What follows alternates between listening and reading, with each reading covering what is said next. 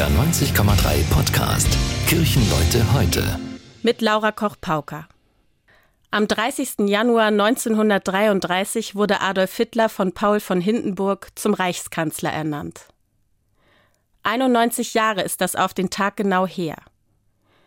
Damals haben die Politiker der Weimarer Republik die Widerstandskräfte des politischen Systems überschätzt. Mit der Ernennung Hitlers zum Reichskanzler begannen Schreckensjahre in Deutschland, die uns allen gut bekannt sind. Für mich ist dieses Datum eines, das uns eine Mahnung sein sollte.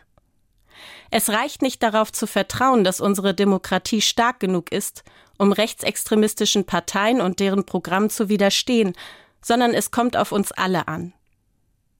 Unser innerer Kompass sollte auf Nächstenliebe und Toleranz eingestellt sein und nicht auf Hass und Abgrenzung.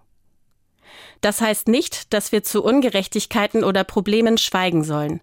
Aber wir sollten alle ein System fördern, in dem der Diskurs untereinander möglich ist und Meinungen nicht diktiert werden.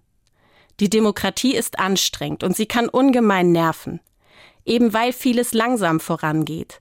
Weil Kompromisse geschlossen werden und weil nicht immer alles so ist, wie wir es uns wünschen.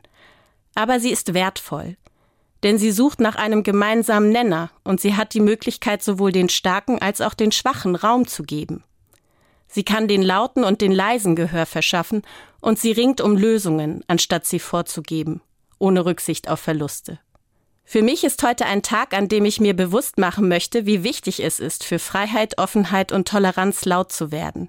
Als Christin fühle ich mich dem besonders verpflichtet, denn Jesus war genau so laut, unnachgiebig, wenn es darum ging, sich für Gerechtigkeit einzusetzen und für Liebe und Toleranz. Das war ein Beitrag der evangelischen Kirche. Kirchenleute heute, ein Podcast von NDR 90,3. Wir sind Hamburg. Hamburg, Hamburg.